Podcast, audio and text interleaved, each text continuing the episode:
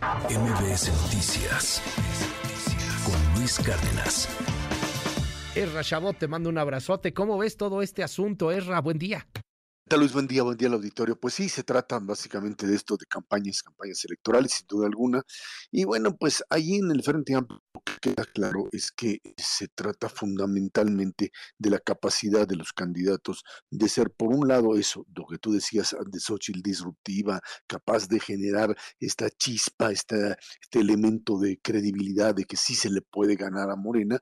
Y por otro lado, por supuesto, tener la fuerza, la fuerza política para demostrar que hay suficientes adeptos para ahí.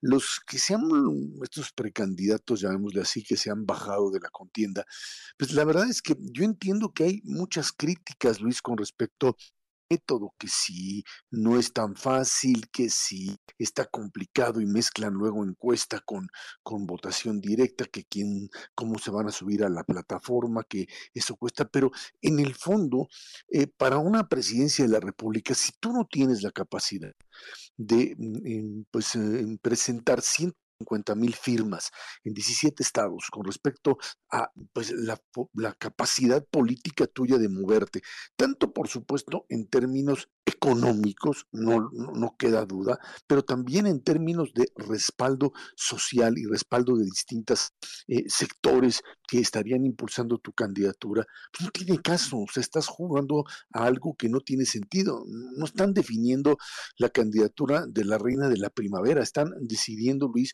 la candidatura presidencial de un frente que se va a enfrentar a un aparato de Estado. Y en ese sentido queda claro que pues este híbrido hecho entre eh, organizaciones de sociedad civil y partidos tendría necesariamente que pues manejarse con esta situación de pues tienes que ser suficientemente conocido y estar eh, ligado de una o de otra forma a el eh, apoyo que te pueden dar estos partidos políticos. No hay esta idea del candidato mágico, del candidato independiente que, que puede surgir en algún lugar y de repente convertirse en el gran caudillo del movimiento. Por eso es que en este momento en el eh, Frente Amplio quedan básicamente, en términos reales, cuatro candidaturas posibles, que eh, era importante que Enrique de la Madrid se mantuviera porque alguien decía, no, es que ya Xochitl lleva la ventaja y fundamentalmente a partir de eso pues hay que quitarse todos. Yo creo que al revés, es necesario que se dé la contienda, que se dé este movimiento dentro del Frente Amplio para poder finalmente justificar que se trata de una competencia. Y los cuatro estarían pues, en el PRI Beatriz Paredes, que tiene capacidad para hacerlo, Enrique de la Madrid, por supuesto, y del otro lado, Santiago Krill y Xochitl Gálvez. Xochitl, en esa perspectiva que tú decías, de una candidata que terminará por imponérsele, si es que tiene la fuerza suficiente, a la estructura de partidos no la quieren, pero sí definitivamente consideran en un momento determinado que tiene capacidad de ganar, van a tener que comerse el sapo de la estructura partidaria para poder impulsarla, Luis. Y creo que en ese sentido ahí está la competencia que puede resultar, por un lado, interesante y por otro puede prender a pues, determinado tipo de ciudadanos. Esto, Luis, en eh, relación a lo que sucedió además el sábado pasado, cuando el presidente de la República utiliza este, esta conmemoración de la victoria del primero de julio del año 2018 para básicamente lanzar su propia campaña. Es una campaña del presidente López Obrador hacia la presidencia de la República.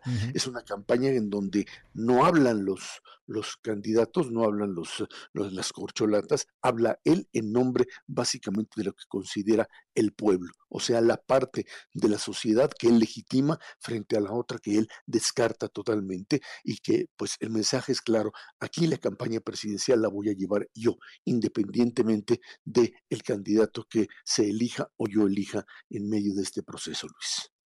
Esra, pues me quedo con estos cuatro candidatos. Qué interesante, pues tienes toda la razón. Coincido, es Enrique Lamadrid, Xochil Gálvez, Santiago Krill y Beatriz Paredes, ¿no? Y, tomar ahí, pues más o menos cómo están esos candidatos. O sea, hacer estos contrastes, estos aspirantes, porque sí son muy distintos entre sí. Una Beatriz Paredes, por ejemplo, que claramente representa al prismo, a la política tradicional, este, luchona con capacidad, etcétera, pero a final de cuentas, pues viene de esta estructura partidista lo mismo que Santiago Krill, un Enrique de la Madrid que, bueno, trata de venderse un poco de sociedad civil, aunque claramente también está un poco más inclinado hacia, hacia el priato. Y, y pues muy interesante, ¿no? Vamos a ver en, en qué acaba y seguro en esta semana pues algunos otros empiezan a bajarse, ¿no?